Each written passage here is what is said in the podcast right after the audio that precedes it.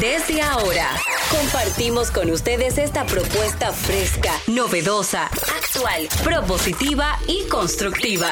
El programa donde la radio y las redes sociales se unen para darte la información más completa y diversa. Bienvenidos al mediodía con Mariotti y compañía. Al mediodía, al mediodía, al mediodía con Mariotti y compañía.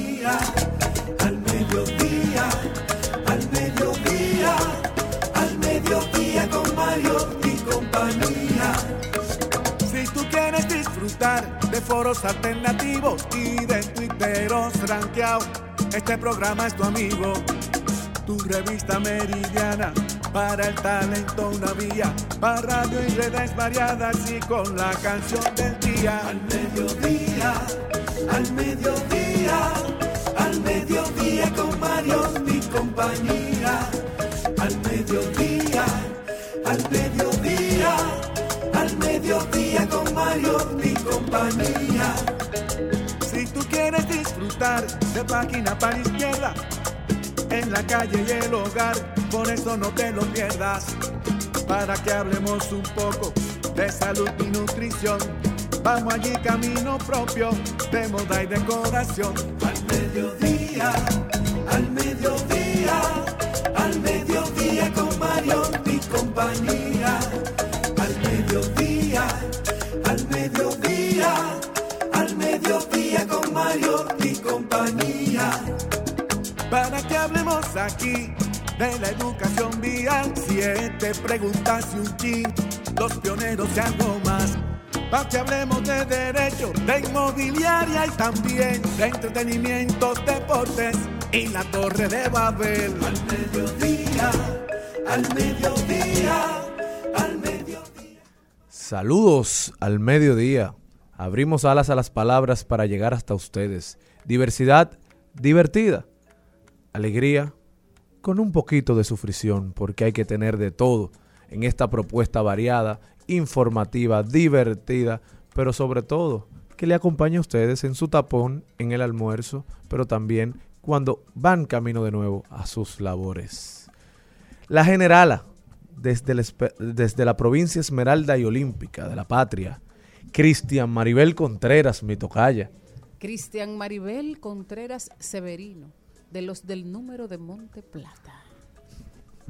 Verde, fresca, feliz, viernes, una semana muy fructífera. Eh, para todo el país y sobre todo para este programa, porque en este programa sí se ha gozado esta semana, ¿verdad, Cristian? Wow. Cristian, eso tendrá que ver con que tú viniste toda la semana. Sí, por eso lo dije en el grupo. Pero el productor, el dueño de este programa parece que no lo ve. A propósito, ¿de qué va a hablar Darian hoy? No, no lo invitamos, estamos en proceso de cancelación de su. No. Ah, bueno, ah, bueno. No, no. Tú sabes que la, la insensatez es una virtud. Ah, es verdad. También tenemos con nosotros a la mujer del beso Bermúdez, Jenny Aquino. Muy buenas tardes, señores. Gracias por estar en sintonía con este su programa Al Mediodía con Mariotti y compañía. Hoy celebramos un día especial, sobre todo, que tiene que ver con la frescura, a propósito del calor que hace, con la alegría, con la salud. Y es el Día Internacional de la Fruta. ¿Cuál es su fruta favorita, la de ustedes? Cuéntenme. Yo soy team fruta, yo soy frutera. El que me quiere regalar y me, quiere amar, me, gusta mucho el coco. Ajá. Y me gusta mucho, y me gusta mucho la guanábana. Y me gusta mucho la guayaba verde. Y me gusta mucho el mango y la sandía. Ahora los reglas. Ah, y la lechosa también. Ay, me encantó. Cristian, ¿y esa cara qué pasó? ¿No te gusta la fruta? La manzana de oro. no me diga, ¿en serio? Con sal. Es una de las pocas cosas que no me gustan. Ah, mira, por fin compartimos algo. en contra. Bueno, si me hubieran preguntado cuando yo era chiquita, yo hubiera dicho, me gusta el cundiamor. Lo que aparecía en la época. el jobo. A mí me gusta mucho el mango. Me vuelve loca el mango. Y el Vamos, te voy a regalar mangos, Jenny. Ay, sí, me encanta. Lo hago con. Mira, a mí también, ¿eh? Ah, sí, pues. los chilos de nosotros. Consigo muchísimos, le voy a traer. a mí me encanta la piña. Ay, la piña también. la sandía. De Monteplata y guineo también. Piña de día. Pero el guineo, para mí, tiene que tener cierto número de de, pintitas marrones que ya está en un punto de maduración bueno, porque si no me caen ¿Qué otro día tenemos hoy? Hoy es el Día Internacional también del chiste. Para que sepan, hoy para emular lo importante que es el humor en el ser humano. Y también se celebra el Día Internacional del Reggae. Pero sabes algún chiste? No, pero a que tú no sabías cuál fue el primer chiste de la historia. No, eso sí no Bueno, el primer chiste de la historia fue obra de los sumerios, pueblo que vivía en lo que ahora es el sur de Irak y data del 1900 antes de Cristo. 1900. 1900 antes de Cristo. 1900. Antes de Cristo. Antes de Cristo. Pero era bien machista. ¿Cómo que antes de Cristo 1900? 1900 antes de Cristo. Jenny, lleva todo lo que te dice. Cristian, ¿cuál es el problema? No, que antes de Cristo no había 1900. Cristian fue que, dijo su cosa. Pero oye la broma. Porque lo tuyo no fue un chiste. un chiste. la broma, aunque hoy día suena machista, era al parecer un dicho muy usado en aquella época. Y decía, algo que nunca ha ocurrido desde tiempos inmemorables es una mujer joven tirándose un pedo sobre las rodillas de su marido. Pero ven acá, ¿y ese tipo de temas? ¿Ese era un chiste? Ah, un chiste. El primer chiste de la este historia. Qué gracioso. Ya no da risa, quizás en ese momento era todo una locura. Ya no da risa, pero sigue dando asco. Mm. bueno, al favor. Mira, tú sabes que hoy es viernes. Entonces, hoy es un día en que nosotros debemos celebrar la alegría y yo estoy feliz. Y por fin se acabó junio. Exactamente, exactamente. Llegó julio. Ay, yo quería hacer esa frase de que el de que nadie lo hace después de la pandemia. Julio, sorpréndeme. Ay, Dios mío.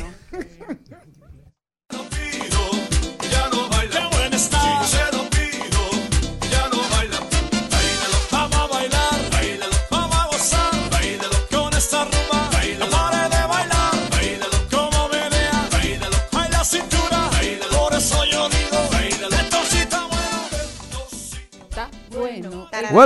Bueno, este video de, de, Eddie Herrera que estuvo con nosotros precisamente el viernes pasado es una pasada. Me encanta ver al coreano.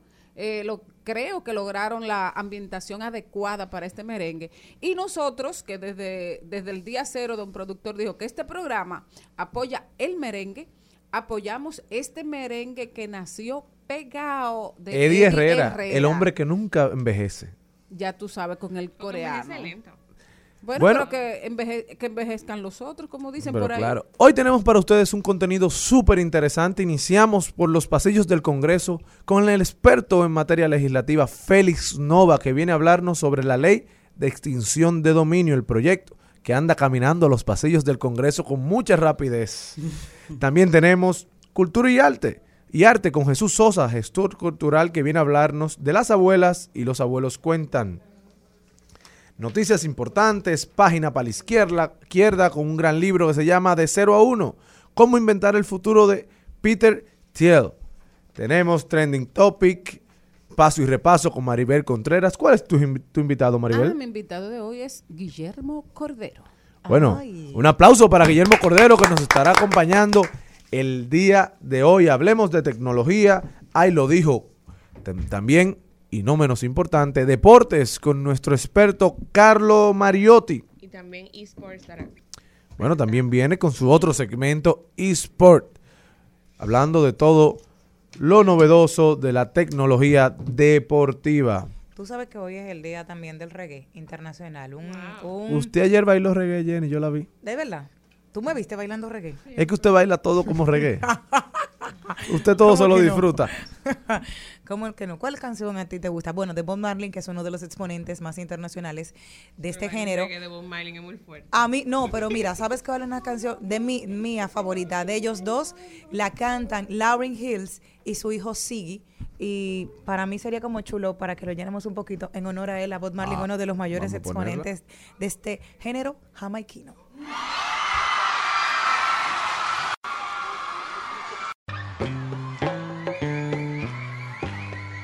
Oh, pirates, yes, they robbed mine. Stole I from the merchant ship. Minutes after they took I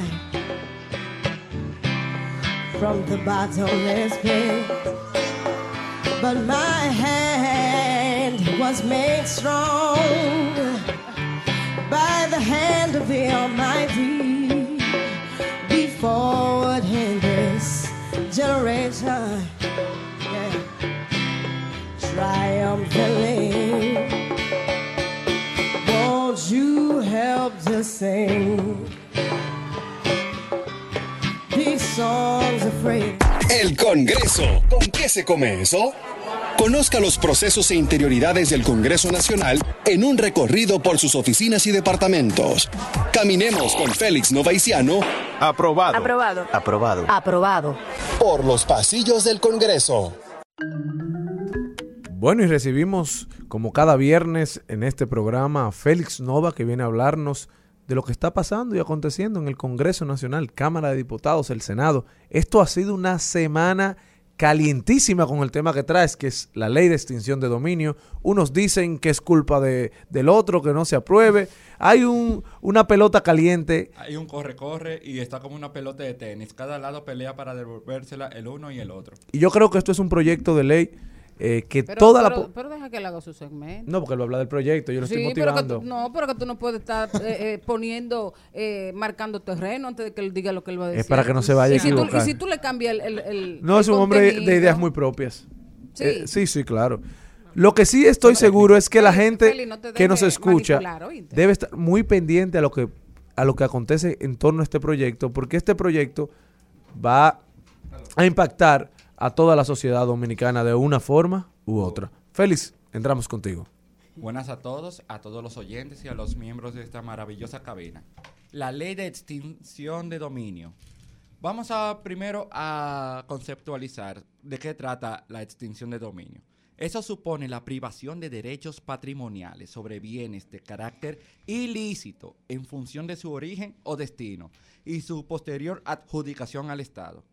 En ese sentido, la extinción de dominio se ejerce contra el bien, no contra la persona, contra la propiedad que se hace. Contra todo bien que tenga un precedente de ilicitud de la cosa. Eso es lo que está buscando el proyecto. Todo bien ilícito de proveniente penal, de un hecho penal. Y entonces la ley desarrolla en su artículo 7 cuáles son los hechos ilícitos que dan al lugar a la extinción de dominio. El tráfico ilícito de estupefacientes y sustancias psicotrópicas es el primero. Delitos contra la administración o el patrimonio público, como puede ser la prevaricación.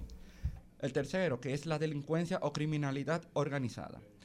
El cuarto, lavado de activos. Quinto, tráfico y trata de personas. Seis, enriquecimiento injustificado. Se encuentra también la quiebra fraudulenta, la defraudación tributaria y el tráfico de armas. Sobre eso es importante que se observe la configuración típica de los delitos mencionados, porque lo deja de verdad muy ambiguo ese aspecto, porque cuando se menciona la delincuencia organizada, se está refiriendo a la asociación de malhechores, o si la quiebra fraudulenta es equivalente a la bancarrota fraudulenta o la insolvencia, que eso no está tipificado en otra normativa. Lo que hay que especificar para que se cumplan los principios de juridicidad y tipicidad. Otro aspecto que se ha hablado mucho de la ley es sobre el tema de la retroactividad. ¿Qué es lo más peligroso que trae? Que aquí viene el dato. Artículo 110 de la Constitución habla de la irretroactividad de la ley, que dice que la ley no tiene efecto contrario, sino al porvenir. Que eso es. Voy a ponerle un caso de irretroactividad. Por ejemplo, que a Cristian un A mí no, pongo otra Jenny que... no importa que no, me voy a poner política. me voy a poner como ejemplo, Que yo esté un día conduciendo y no tenga cinturón de seguridad y no haya una ley sobre eso. Y al día siguiente se promulgue una ley de que el que no use cinturón le dan una multa. Y resulta de que por ese hecho pasado me sancionen. Eso pasa. Ahora, vamos a poner un caso de retroactividad con el tema de extinción de dominio. Imagínense que alguien de aquí tenga un inmueble que sea de familia de los años 50-60. Y resulta que ese inmueble tuvo que ver con el régimen de Trujillo. Han pasado más de 70 años y varias generaciones. Y por el tema de que hay una retroactividad, se lo pueden sancionar el tema del inmueble. De que no, eso vino de un origen ilícito, que se cree. Pero es un abuso. Eso es lo que quieren con el tema de la retroactividad, cosa que no se puede, porque es inconstitucional. Chocaría con esa parte de, de ir de buscar entonces en el pasado o hurgar en el pasado porque si la ley se aprueba hoy no tendría peso para No debería tener peso. además, no. sé, pero visto así, me da la sensación de que podría ser una, una manera de, de agarrarse para hacer muchas cosas, hacer maldades. De persecución. De persecución que, que, no necesariamente tiene que ser legal, porque hay muchísimas cosas que son interpretativas. Completamente. Y hay dos otros factores que hay dentro de la iniciativa. Además del tema de la retroactividad que se ha debatido y la constitución es clara. Artículo 110 de la constitución, la irretroactividad de la ley. El otro es sobre la prescripción. Quieren que el tema de, de la prescripción no exista, es decir, que no haya tiempo y hay algo que yo estaba viendo como derecho comparado de la ley de extinción de dominio con otros países. Dios mío, ¿y por, ¿y por qué no, no, no, no hacen una ley como esa para, para rescatar y valorar el patrimonio nacional que, que tumban todas las casas importantes, en la casa donde nació Mella no se sabe quién la tiene, o sea, muchísimas cosas que serían de, de gran valor para la República Dominicana. Cualquiera viene cualquier valor de la República Dominicana, viene cualquiera y lo tumba y lo desaparece y no pasa nada. O sea, tenemos tantas cosas que proteger de lo que tenemos. Que lo, primero que hay que verificar sobre eso, Maribel, es si hay un censo de, las, de los patrimonios eh, que tenemos como país si, si, sabemos cuáles son, dónde están. Bueno, lo primero que, eh, perdóname, que no, no, quiero interrumpir tu. después que me dijiste a mí. Que, porque yo le dije a Cristian que no te interrumpiera, pero, pero la verdad es que hay cosas que uno la oye y, corre y, y oye, nosotros sabemos, sabemos cómo se va estructurando eh, la maldad. Y eh, hay un, una situación que me hace pensar a mí que nosotros vamos a caer en una gran pérdida de libertades y en un problema de peligro, porque es que no podemos estar trabajando para, para destruir. Así es. Ahora, ese tema de la prescripción, yo estaba analizando otros proyectos de extinción de dominio que fueron aprobados en otros países. Y yo fui a, la, a Ecuador, que habló sobre el tema, la Corte Constitucional, sobre el tema de la imprescriptibilidad. ¿De qué causa de que algo no tenga el tema de la prescripción? y habla que eso vulnera la seguridad jurídica e impone una carga excesiva, desproporcionada a todas las personas. Porque hay algo importante en, en el derecho, que son los plazos. Porque los plazos, los plazos de prescripción contribuyen a evitar que mecanismos desgastados por el excesivo transcurso de tiempo sean empleados en detrimento de los derechos de las personas. Claro. Y otra cosa, que el proyecto, en caso de que haya de que el tema de prescripción quieren ponerlo de 30 años, pero hay algo. Eso solo aplicaría como en caso de corrupción administrativa, pero el tema de la ley de extinción de dominio abarca todos los demás ilícitos y es un, algo de tipo civil, porque es contra la propiedad. Por eso, lo que muchos expertos en derecho constitucional y otras normas han considerado que es mejor usar el plazo que está en el Código Civil Dominicano, que es el plazo máximo que es 20 años. Y lo último que quiero hablar. No, y que afecte a todos los sectores, no solo la corrupción administrativa, que también llegue al empresariado. No, es que llega a todos los sectores por el tema también de que de no mostrar de dónde vino la riqueza, de cómo construyó ese inmueble, entre otros. Y lo último que de verdad me preocupa mucho es el tema de que te pueden decomisar, confiscar el bien en medio de un proceso que uno tenga. Es decir, que solamente con la cosa juzgada, no con la cosa irrevocablemente juzgada. Voy a poner el caso de que a una persona lo estén llevando, lo estén acusando por un cargo ilícito, de que, por ejemplo, corrupción. Y esa persona está en medida, está en primer proceso. Y dicen que se robó, que esto y lo otro. Y cuando está en ese proceso, le incautan todos los bienes.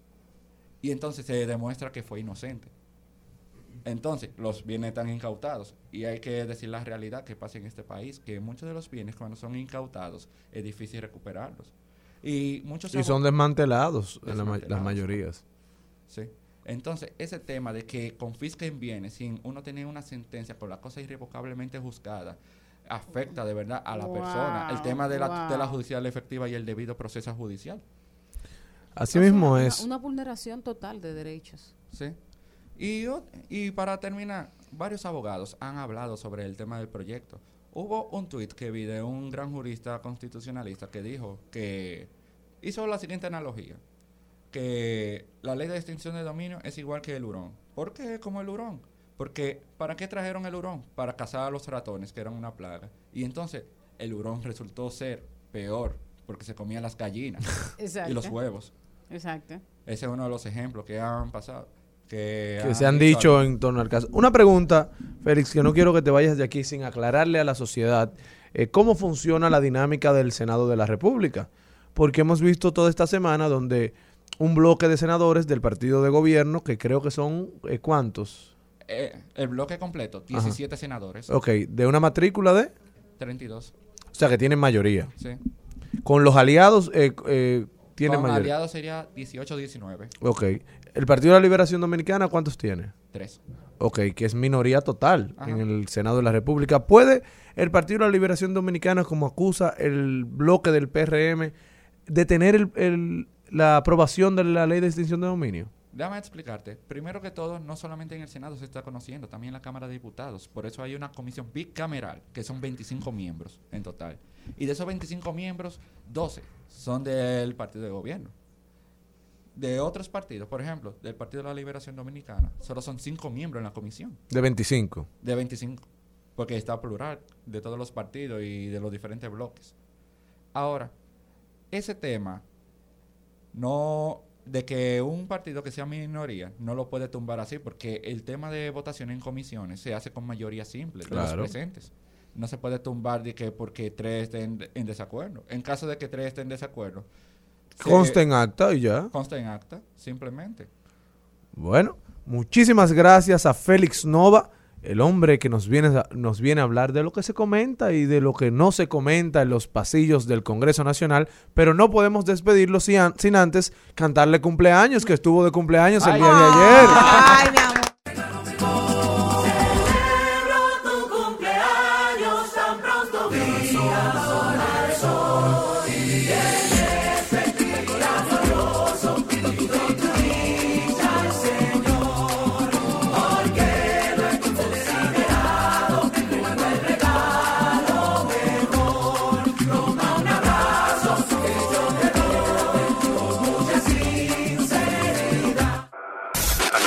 Al mediodía. ¡Ay! Lo dijo. ¡Ay! Lo dijo. ¡Ay! Lo dijo. ¡Ay! Lo dijo. ¡Ay! Lo dijo. ¡Ay! Lo Y quien lo dijo hoy es una voz autorizada en el merengue, en, en la música, en todo lo que tiene que ver República Dominicana. Lo dijo el cantautor dominicano Juan Luis Guerra. Y dijo, la fama es algo que debe de llevarse con discreción y sabiduría, algo que sería casi imposible llevar por las nuevas generaciones de la música. ¿Qué opinan de esta primera parte del Ay lo dijo? Bueno, en palabras también de, de lápiz consciente. La fama no es para todo el mundo. Dijo mi Bueno. abuela. Hay otro ahí lo dijo ayer Pero, que... ¿y entonces, ¿a qué se refería Juan Luis? ¿Sobre qué hablaba ahí? Sobre todo porque la gente tú sabes que ahora ¿Por mientras... toquilla? No, Ah. no, no, no, no, no, no, no. Sobre todo porque sabes que la gente dice tiene 40 años de carrera profesional, ha ganado 70 millones, ha grabado, has ve- ha vendido más de 70 millones de discos y él entiende que tú sabes que la nueva generación entiende que la fama es salir por ahí en teteo, mostrar todo el dinero que tú puedes lograr o todo eso. Y él decía, la fama es efímera, entonces por eso decía, hay que saber. No, no sé, no le puse. Mari, ¿tú crees que él tiene que diferenciar a alguien? Y a un urbano, entonces. No, Exacto, exacto. también. Para que Omega. ayer, a, pro- a propósito del, rate- del rating de ayer de Spotify, que el número uno escuchado en República Dominicana de los artistas es el Alfa. No. Mensualmente, 17 millones de, de- y, y Juan Luis estaba en el sexto lugar, con un 8 millones de, em, Ah, de bueno, usuarios y- mensuales. El tema de Juan Luis es que no es estar en primero, que se mantiene en el rating siempre. No, y que además que, que se mantiene en, lo, en, lo, en los altos niveles de calidad y eso hay que, que defenderlo. Yo creo que simplemente, señores, lo- lo- los tiempos cambian, eh, son figuras del arte nacional, la- la- las nuevas generaciones no van a consumir algo al- que no se le parece, que no tiene que ver con ellos. Y el arte nunca se ha estancado. O sea, hemos venido en un proceso de, de crecimiento o de desarrollo o de involución, como dicen. No sé, las cosas cambian, algunas veces para bien, otras para mal. Pero el futuro es que va a decir. El merengue pasó lo mismo. Eh, Johnny Ventura era el asesino del merengue y mira quién terminó siendo Johnny No, y el Ventura conjunto lo- Quisqueya y también. el conjunto Quisqueya y Wilfrido Vargas Eh, yo yo vi el otro día en una, en una revista ahora eh, que era una revista muy respetada en, en este país un reportaje de doble página señalando todo el daño que le había hecho Wilfrido Vargas al merengue Los cambios siempre traerán personas que se opongan a ellos porque están, o sea, valga la redundancia, cambian la dinámica de cómo Claro. funcionan las cosas. Y cuando ya la sociedad se acostumbra a algo, es muy difícil que le dé cierto valor a algo novedoso. Cuando el ser humano se acostumbra a algo. Sí, el cambio asusta y por lo general siempre tiene resistencia, pero si algo es constante en la vida, es el cambio. Exactamente. Y si el merengue se hubiera quedado como la Santa Cecilia, ya hubiera desaparecido del ámbito Yo quiero nacional. pedir una excusa pública. Que Jenny me acaba de hacer un daño aquí en esta cabina regalándole unas menticas. Malísima. Buena intención, pero me un mal a Está Jenny. buena. So, a mí me gustaron. Horrible. Está ¿Por qué tú no me dices? Eso es lo que estoy, que estoy pensando. cuál Pero es. otra, o- hay otro ahí lo dijo el día de hoy que Es que son causó amargas. Ay, que No, son no, chinas. no, no. que causó muchos comentarios el día de ayer y fue una foto que subió Abel Martínez con el expresidente Leonel Fernández, Pero ven acá, este programa no es de política. pero que esto tampoco. ¿Y de qué? Son dos seres humanos. Mira, ¿Qué fue lo que dijo? Hola, ¿Qué fue lo que dijo? Darian, Eh, Abel Martínez eh, dijo ayer en la en el dos- 146 aniversario de la independencia de los Estados Unidos, se tomó una foto con el expresidente Leonel Fernández y dice que Leonel, al tomarse la foto, le dijo, cuidado si lo queman conmigo. A lo que respondió Abel Martínez, cuidado si es a usted que lo queman. Uy. ¿Quién quemará a quién?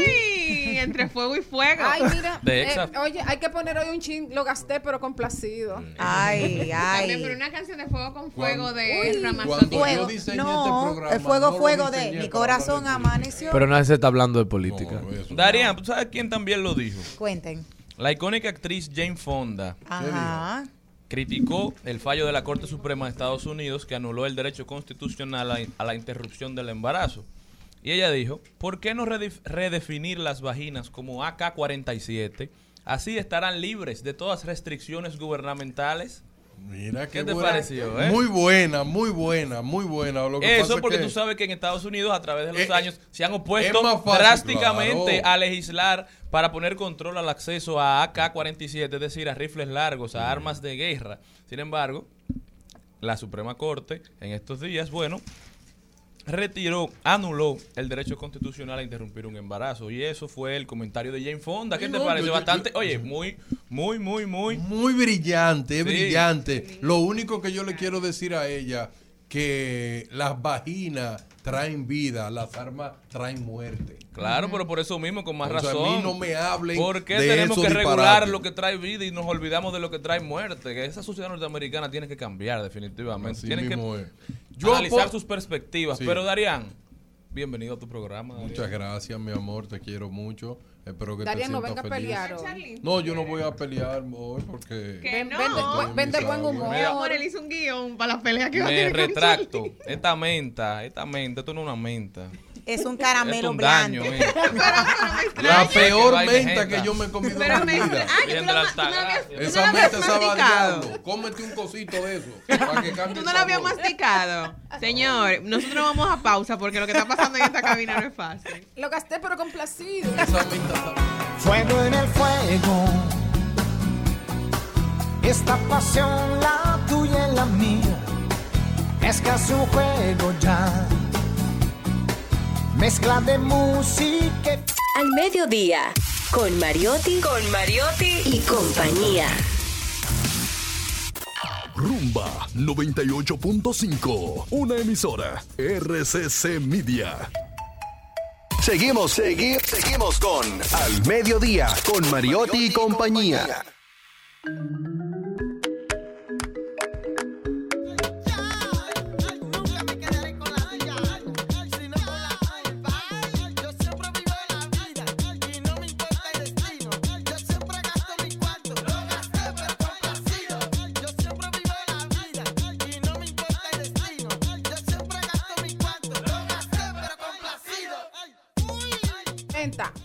Ay, ay, uy, ay, ay. Pero Mari uy. bebió algo hoy.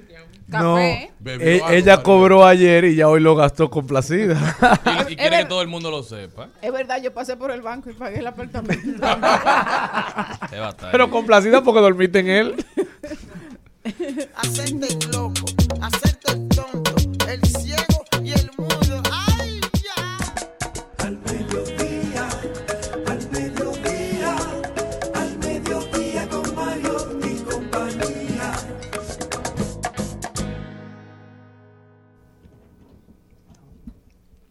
¿Qué Bueno. pasó? ¿Qué hombre es este? No, pero es que uno mata a una gente. Yo, No, que- pero- sé que Cristian ha estado pasando por momentos difíciles. económicos, económicos. Y a estaba veces tiene ayer. laxus, sí, pero hoy ha tenido nervios. Y se levantó como Sí, mal. parece. Yo creo que está No, es que- es que- abusando de la pastilla anticonceptiva. ¿Tú crees? Pero él no bebe eso. Ah, no. También. No, gracias, también- hermano. También dijo Jay Fonda que si hay una cosa que Dios no quiere, entonces que no beban Viagra tampoco. Que Dios cuando dice que eso se cayó, se cayó. Ella- ella dijo Claro, eso. Acabó con los hombres. Ajá. Pero Oh, bien. Yo me bebí una vez una. Lo penoso de este programa es que estas personas estén en esta constante chercha cuando yo vengo a tratar un tema que de verdad es interesante e importante para... Como dice don productor, acuérdate que este programa no es político, yo. Seguimos.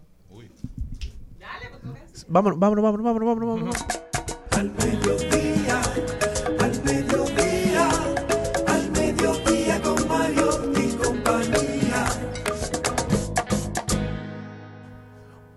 Eh, algo que es que no es parte de nuestra cultura y que ha sido muy difícil concientizar a los dominicanos de que valoren, de que sopesen y de que estudien la idea de ser donantes de órganos.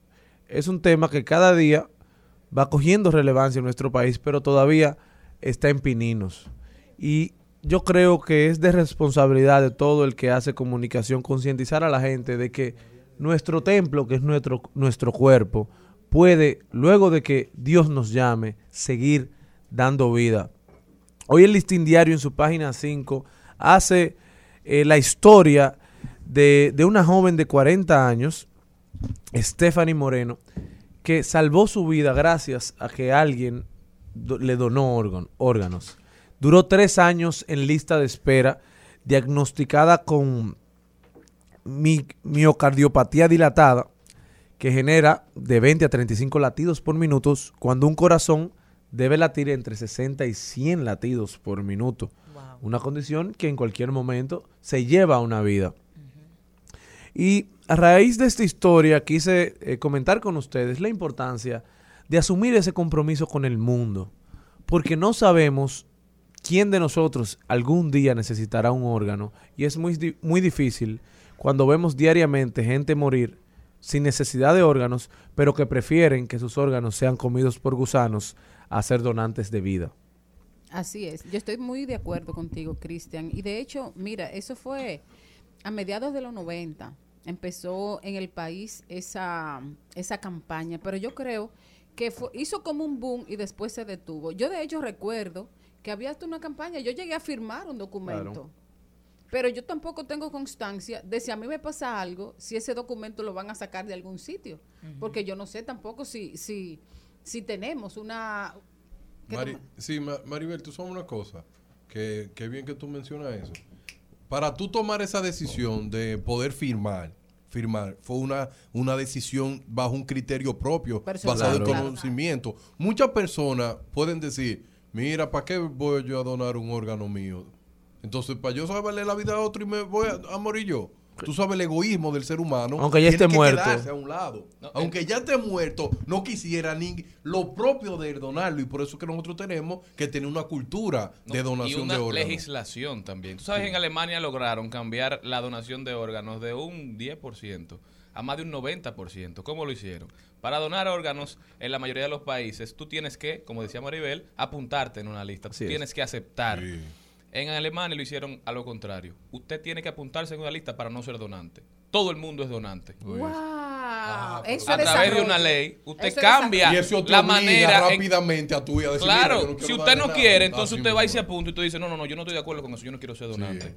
Por, por ley, todo el mundo en Alemania que fallece por causas naturales o por cualquier otra causa, si tiene órganos eh, que quedaron saludables, que pueden ser aprovechados por otra persona, está hecho para ser donante. Entonces, ¿qué hace esto? Esto maneja la manera en que los seres humanos nos comportamos, porque tú bien lo decías, Darían, viene un tema de raciocinio, Sí, viene un tema de educación sobre el tema.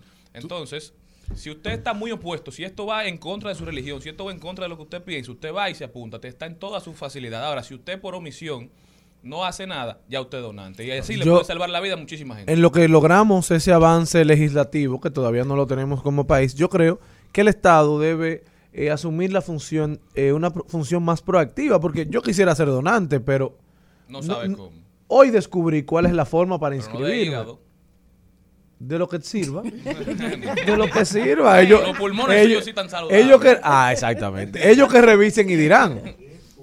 Ya, Pero, óigame una cosa también. Óigame mi corazón Sí. es un, un buen corazón para donar, porque quien, bueno. quien lo obtenga tendrá un alma noble. Eso es verdad. no le eso cabrá es en verdad. Y estará lleno de amor. En Estados. Unidos, en Estados. Unidos, en la licencia está eh, si tú eres donante o no. Por si tú tienes un accidente, que no hay más nada No que hay que preguntarle a de. De- de una vez. lo desarman. Claro. De una vez. Exactamente. Ahora, aquí tenemos el mito que también ha frenado a muchas personas que entienden que si tú estás en un estado, como dijo Darían, que tienes un accidente de gravedad, te van a dejar morir. No es así.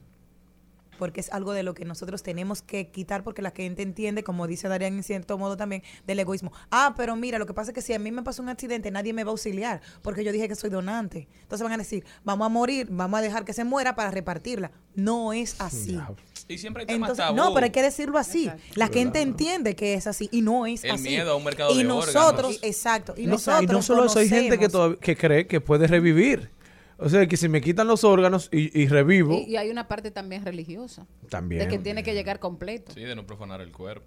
Exacto. Pero yo creo que al final las políticas Sí, pero con públicas- todas estas cirugías plásticas que se andan haciendo en este país, ya el cuerpo, los cuerpos andan profanados. Daria, pero al final la gente, el- los, el- los estados tienen que hacer las políticas públicas y legislar sabiendo que lo están haciendo para seres humanos, seres humanos con diferentes particularidades y que toman decisiones no solamente basadas en temas lógicos, sino que hay otros factores que entran en juego. Por eso hay, hay que facilitar eh, que seamos mejores seres humanos al mismo tiempo de que tú le salvas la vida a muchísima gente. Bueno, yo también quería anotar que, por ejemplo, la- las series de televisión, que mucha gente piensa que no sirven para nada, también sirven en casos como este para concienciar.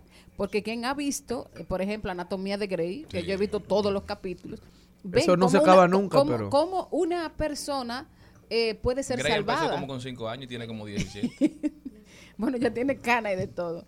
Eh, ¿Cómo puede salvar una vida y cómo una familia se, se muere de dolor casi perdiendo a alguien que ya tú perdiste? Así y que es. puede hacer felices a otras Y personas. que debe ser una satisfacción otra- saber que, que una parte de un familiar tuyo anda por la calle.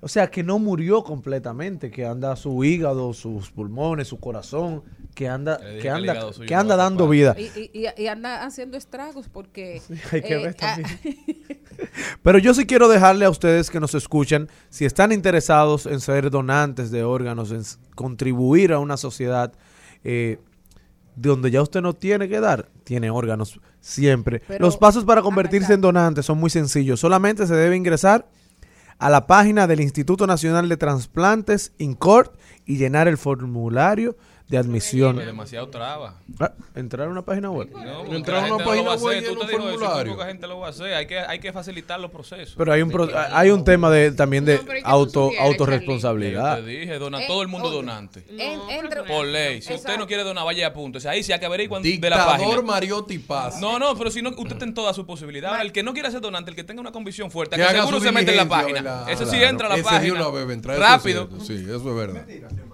Verdad. Así, señores, que a donar, a donar, a salvar vidas, a dar vida y hacer el mundo un espacio mejor y de más amor. Al mediodía, al mediodía, al mediodía con Mario y compañía. Comunidad, lengua, creencias, costumbres y tradiciones. Ritos, celebraciones, bailes y cantos. Los valores y esencias de esta tierra mía. Dicen presente en Al Mediodía con Mariotti y compañía. Bueno, señores, abueleando se llama esto. Y vi que eh, Aníbal de Castro en su columna de, de Diario Libre, en A decir de cosas, está conjugando el verbo abuelear. Y esto coincide con nuestro segmento de cultura y arte con Jesús Sosa, eh, gestor cultural amigo y de la provincia Esmeralda, quien va a tratar ese tema de las abuelas y los abuelos. Yo creo que en este país es uno de los países donde más abuelos y abuelas crían nietos. Ay, sí, yo creo que sí. Si no somos el primero, somos el segundo. Señores, hablando, hablando de abuelos y de hijos, felicitar a la familia Gotró, a Susi Gotró, que hoy dio a luz a su 10 libras, 22 horas de labor de parto y hubo que hacer cesárea pero dio un muchacho hermoso, grandísimo. Felicidades a mi querida Susi y a mi queridísima Susana Gotró, que debe estar abueleando, que perdió a su madre hace unos días y ya hoy la vida le da una nueva alegría. Dios le mandó su consuelo. La gente buena siempre está respaldada. Jesús. Vamos a abuelear. Vamos, a vamos a contar eh, ¿Anécdotas de abuelo o, o historias relacionadas con mitos? No, vamos a contar leyendas de los cosas abuelos. que necesitamos a tratar de seducir a- al pueblo dominicano, al público. Primero, buenas tardes, señores, escúsenme, es que me, me ponen a abuelear de una vez. Eh, que tienen que ver con los abuelos y las abuelas. Eh, esta modernidad prestada en que vivimos en la sociedad dominicana, y digo prestada muy a propósito, quizás para provocar, eh, en las últimas décadas ha ido provocando que nuestros abuelos y nuestras abuelas sean seres del atraso. Eh, el- ese viejo está atrasado, ese viejo no sabe nada, no sabe usar el internet, no tiene esto, no, no sabe de aquello. Pero hay un pecado original y es que los abuelos y las abuelas cada vez más están pasando a ser seres arrinconados, desechables. Y eso es triste. ¿Qué queremos defender hoy eh, producir, seducir? Lo primero es que un país puede tener unos índices de desarrollo excelentes. Economía, industria, esto, aquello, ciencia, tecnología. Sin embargo, un indicador humano muy importante es cómo tratamos a nuestros envejecientes y a nuestros niños. Wow, sí. El polo donde comienza la vida y el polo donde está terminando. ¿Y por qué digo un indicador humano? Por la siguiente razón. Un pueblo, una familia, un país, un continente, que deseche sus ancianos y sus ancianas, está condenado a olvidar de dónde viene. Y si usted no sabe de dónde viene, fácilmente se equivoca al elegir el camino para dónde va. ¿Qué queremos seducir y producir con los abuelos? Lo primero es que son fuentes de sabiduría, fuentes de conocimiento. Se perdió la costumbre que había antes, que los abuelos y las abuelas le cuenten a sus nietos el día que nació su padre o su madre. ¿Cómo nació? ¿Con partera? ¿En una clínica?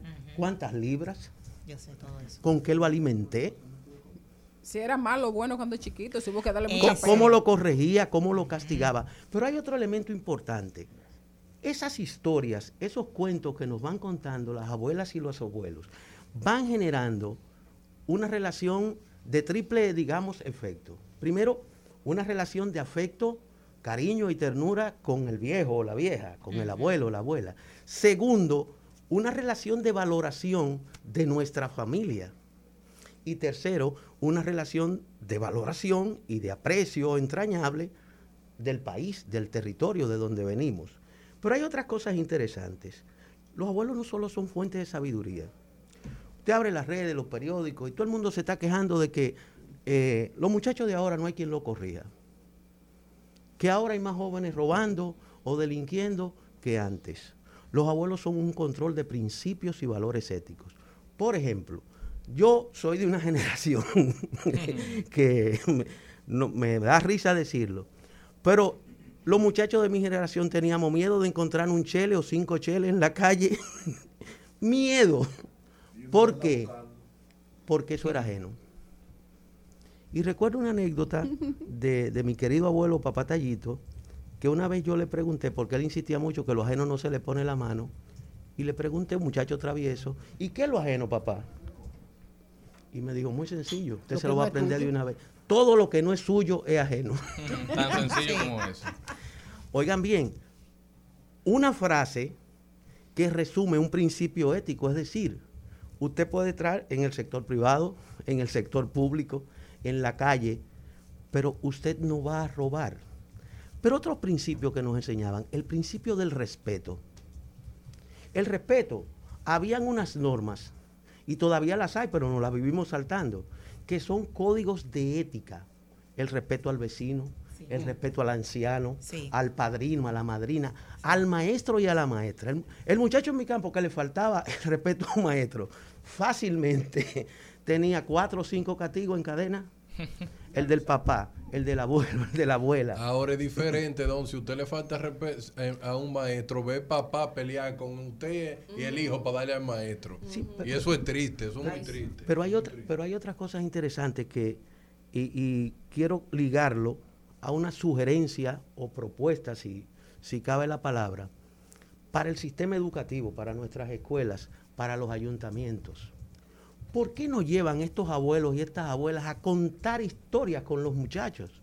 Que se hace en muchos países. En muchos países. De hecho, en lugares donde están las personas que residen en hogares de asilos, normalmente buscan niños de guardería, o sea, esa, esos dos extremos, los niños de guardería que están empezando el primer, el primer añito y los abuelos. ¿Por qué? Porque tienen todo un mundo de, de, de curiosidad, los pequeñitos, y los grandes tienen esa fuente de sabiduría para poder responder. Por ejemplo, sí, mira, mira, lo conecto ahí. Eh, queremos ahora eh, vivir una tendencia muy a lo natural. ¿Por qué esos abuelos y las abuelas no, no nos cuentan en, en, un vivero escolar cómo cultivaban el cilantro, la verdurita, el ajo, el cebollín? ¿Por Mi qué papá no? me enseñó eso. Sí, tu padre te enseñó, pero el tuyo. ¿Por qué no tener esos abuelos y esas abuelas contándonos, señores, nosotros creemos que en este país desde siempre ha habido eh, colchones y boeprim postopédicos? Eso fue en los 70 que se comenzó a hacer popular. ¿Cómo se hacían los colchones? ¿Cómo dormían? ¿Cómo se hacían esos abuelos y esas abuelas para criar ocho y nueve muchachos en una casa de dos hab- habitaciones? Era Espe- como con literas y era con... Una litera. Con, exacto. Y con, y sobre con todo un que batidor, cuenten- que un batidor. nuestra historia, Una- una- personas que la vivieron. Quiero conectar al Porque al final uno siempre escucha gente que, que añora los tiempos del pasado, pero no los vivió. Lo, ha- aprendió de ellos en los libros de historia o por algún cuento mal escuchado y mal contado en alguna esquina y habla sobre el pasado como que como que estuvo ahí. Todo no es- Entonces habla razón. mucho la gente, he escuchado, que dicen, no, porque tú hablas del pasado, pero por lo general en Latinoamérica se está viendo un regreso a, a líderes autoritaristas, porque gran parte de los seres humanos que vivieron esa etapa ya no están en la Tierra. Entonces, los que han aprendido de esa etapa por los libros o por cuentos, por lo general solamente escuchan los cuentos buenos, porque la gente tiende a recordar el pasado de una manera un poquito distorsionada. Entonces es bueno escuchar de esos que aún quedan, de esos que aún nos acompañen, de qué se vivía en la República Dominicana, por ejemplo, durante la era de Trujillo. A ver si va a aparecer un charlatán diciendo Trujillo ven a ver. Porque Sí. lo que se vivió aquí, la sangre, el sudor y las lágrimas que se derramaron, el esfuerzo que le costó a la República Dominicana salir del trujillismo, no es para que venga cualquiera a tirar por el suelo la muerte de tanta gente, el sufrimiento de todo un pueblo. Y muchas familias que todavía están vivas, que padecieron, o sea, sus abuelos y todo eso, que padecieron toda esa situación, o sea, que... Por el desconocimiento. Me, me adelantaste el cierre. Antes, antes de ti, me adelantaste el cierre y te lo Es agradezco. visionario. Miren, los abuelos y las abuelas, por lo menos de, de- de mi generación, tienen historias vivas de cómo vivieron el miedo de la dictadura. Pero no solo de cómo vivieron el miedo. ¿Cuántos familiares perdimos? ¿Cuántos amigos, cuántos compadres se perdieron? ¿Cómo vivieron esa etapa? ¿Cómo vivieron el tránsito a la democracia? Porque tienen sus historias también. Claro. Pero quiero conectarlo con un elemento que tiene que ver tanto con la historia política, pero también como con la historia económica. Nosotros no somos un pueblo agradecido de esos viejos. Esa gente se echó al hombro este país y quiero decir por qué. Maribel lo tocaba al principio. ¿Cuántos padres no dejaron y madres el hijo mayor ayudándolo en los campos en la parcela para que los chiquitos pudieran salir de un campo que la escuela llegaba a tercero a sexto, pudieran venir a rimarse donde un tío o una tía y poder ser profesionales? Esa gente se echó al hombro la carga de la producción agropecuaria en tiempos de hambruna. Comenzó la, el, el periodo ciclónico eh, en este país tropical. ¿Cómo vivieron? Que nos cuenten cómo ellos vivían los ciclones, porque eran casitas de tartalada, de yagua, de cana quizás. O sea, cómo se protegían cómo cuidaban el entorno. Por ejemplo, cómo se cuidaba un nidal de huevos de gallina de la culebra o del ratón. Sí, algo tan simple como eso, que uno lo ve sencillo, pero eso tiene un proceso. Porque ahora vamos con los huevos y los ponemos en la nevera. O del hurón, como mencionaba Félix ahorita. ¿Cómo, cómo, cómo se distinguía el agua del manantial para el consumo humano y para tomar y cocinar? ¿Cómo se cuidaba en una tinaja? Y cómo se acumulaba el agua de los caños para, para, para la vida Y la cotidiana. preservación de los alimentos, porque no todo el mundo tenía eh, refrigerador. no todo el mundo podía refrigerar ni tampoco cocinar. No, pero y que no es que ese concepto eso- no existía en los eso campos. de una- eh, señor, ese eso de no una- en eso de una nevera en cada casa en este país es de finales de los 70 para acá, cuando comenzaron la tienda a vender fiado. Uno desconoce cómo O ellos sea, pero ellos, ellos tienen tantas cosas bellas que contarme. Y quiero ir redondeando, terminando con algo. Nos vivimos quejando de que al mundo le falta cariño, que al mundo le falta ternura. eh, y ellos, Empatía. empatía, y ellos son una fuente de cariño, de ternura. Por ejemplo, cuen- cuéntame abuela y abuelo, ¿cómo ustedes se enamoraron? ¿Cómo se enamoraban? ¿Qué canciones cantaban? Las cartitas que se hacían, lo que sabían leer y escribir. El amor ¿eh? de la salve es por mi abuela. O sea, Exacto. eso mismo, viene con, con la parte de la tradición. No y- aprendiste mucho sobre el amor. Sí, sí. Pero, Mira, y- pero- y decía un pero- y mira que trataron, ¿eh, Jenny? ¿Tú quieres aportar algo? Sí. Dale. Bueno, hay dos cosas. La primera, que cuando estabas hablando así de, del mundo que se fue, yo recuerdo, yo tuve una madrina que era como un ángel, mi hada madrina, doña Dolores, que ella me contó Dolorita. algo, ajá, Ay. algo de lo que me acuerdo mucho en estos días con la anunciada hambruna. Y es que mi madrina me contó de una época que vivió el país después de la, de la Segunda Guerra Mundial y, y San Zenón, que para nosotros... eh, Y el terremoto del 46. y el terremoto Vincúlalo ahí, que se vinculó exacto, todo. que se vinculó todo. Aquí había tanta hambre. En Monte Plata, por ejemplo, ella me decía que la gente tenía dinero y no tenía qué comprar. Que venían eh, uno o dos burritos venían del campo, que lo que traían eran una mano de guineo, una mano de rulo y que se los repartían. O sea, déjame coger tres nada más para que el otro pueda comprar eh, la otra parte. O sea, que era un hambre de verdad. Un, un tiempo para el- el cual el dinero no servía para nada. Eso por una parte. Y por otra parte, la, la, la que más me, me motiva a tener esta participación es acordarme de las abuelas de los campos. Yo tuve abuela y tía abuela. Entonces, esas mujeres compartían la magia del mundo que nosotros no las veíamos. Eh, la, la gente que, que supuestamente aparecía, las leyendas, lo que pasaba en el río, que cuando tú cruces por ahí, que si tú no has visto tal cosa, eh, o sea, eh, uno vivía como en un mundo Los mágico. compadres peleando en la loma.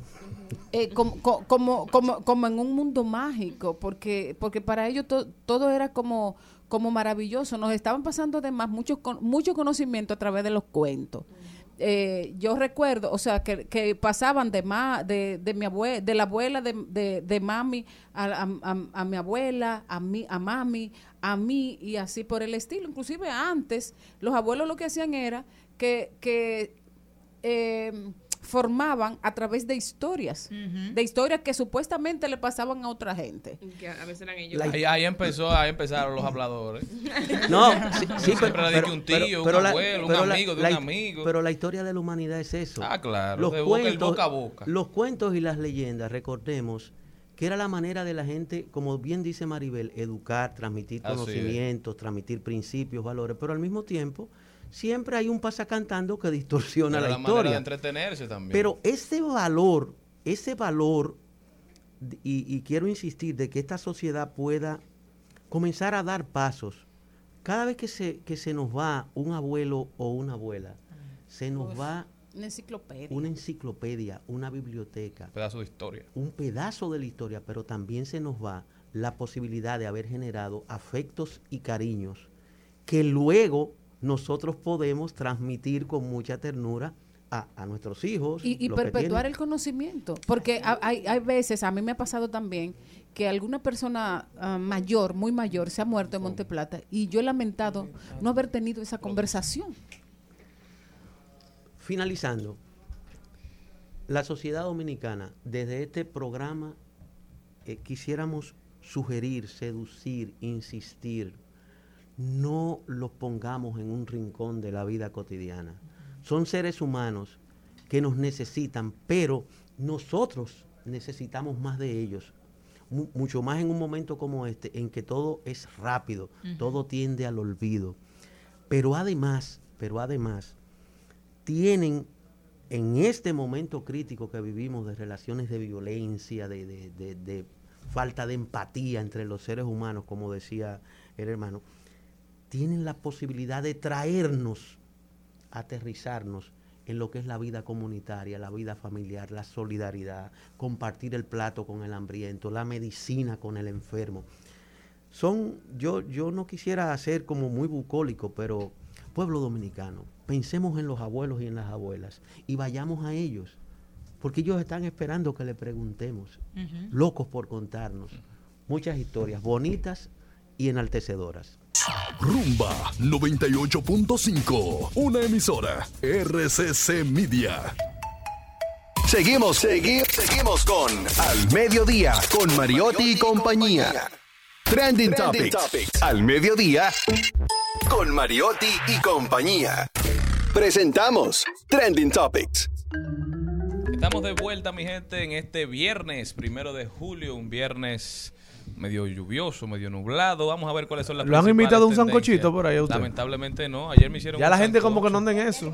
Yo no sé. Antes, antes de, que se nublaba, estaba todo el mundo hablando de sancocho. Ya como que se han perdido las costumbres, hemos perdido no, pero eso es aquí en la capital, en el Distrito Nacional, pero en los pueblos eso es muy común. Invítenme que yo voy. Es tendencia el pelotero de grandes ligas, el ex pelotero de grandes ligas, Bobby Bonilla. Bobby Bonilla llegó a un acuerdo con los Mets de Nueva York hace muchos años, muchos años. Y hasta el 2035, todos los primeros de julio, los Mets tienen que darles casi un millón doscientos mil dólares que le quedaron debiendo todos los años. Eso siempre histórico. Primero de julio. A él le caen en su cuenta un millón ciento noventa y ocho mil dólares por ahí. Y, se retiró hace siglos ya. Oye, y la gente cree que como que los metan perdiendo, los metan ganando bajo ese Todavía, porque, fue un acuerdo de pago. No, y, y, no, y que el valor del dinero en el tiempo... Descayendo cada vez más. no es lo mismo. Un acuerdo bastante No es lo mismo recibir 20 millones de dólares en el año 1950 que 20 millones de dólares hoy. Bueno, otra tendencia, señores, es Bukele. El ídolo. Bueno. El ¿Todavía? Eh, el ídolo se ha arriesgado y es que ha comprado, ha gastado. Compró 80 BTC. 80 BTC por un monto de 1.5 millones de dólares. Bueno, y el pueblo, el pueblo salvadoreño no está tan contento. ¿Quién le dijo eso a usted? ¿Usted estaba en El Salvador? Por eso es lo que dice. Estaba Cristian Morel en El Salvador. No, líder, pero uno, usted que maneja data, uno hace análisis de los comentarios más importantes que están en las redes. que bueno, los comentarios son negativos. yo no sabía bueno, pero Darían, ¿y cómo no van a ser negativos si el Bitcoin se acaba de desplomar? Él compró de que en la última caída y estaba a 40. Le puedo, le puedo decir, por ejemplo, le puedo decir, por ejemplo, eh, un tuit. El mundo entero está contra. Ahora mismo está contra la criptomoneda. Le puedo decir un tuit de, Héctor Silva, concejal de la alcaldía de El Salvador, que dice: el presidente Bukele gastó 1.5 millones en una nueva compra de criptomonedas y dice que el Bitcoin es el futuro. Nosotros sabemos que el futuro del país no está en una moneda devaluada y especulativa, sino en la juventud. Mejor páguenle a la UES los 30 millones que le deben. Si eso es un país contento con la medida, usted me dirá, pero usted tampoco estaba en El Salvador para rebatir mi idea. No, Muchísimas gracias, señor. No en El Salvador, no es que todo en El Salvador. Yo no estoy diciendo que la gente ni está feliz ni está contenta. Le estoy preguntando a usted si usted estaba en El Salvador. Por eso que no creo en los análisis de Big Data, porque si hay que estar en el lugar para analizar, para analizar el sentimiento de, las, de las situaciones o de las acciones, entonces dígame usted. Es verdad.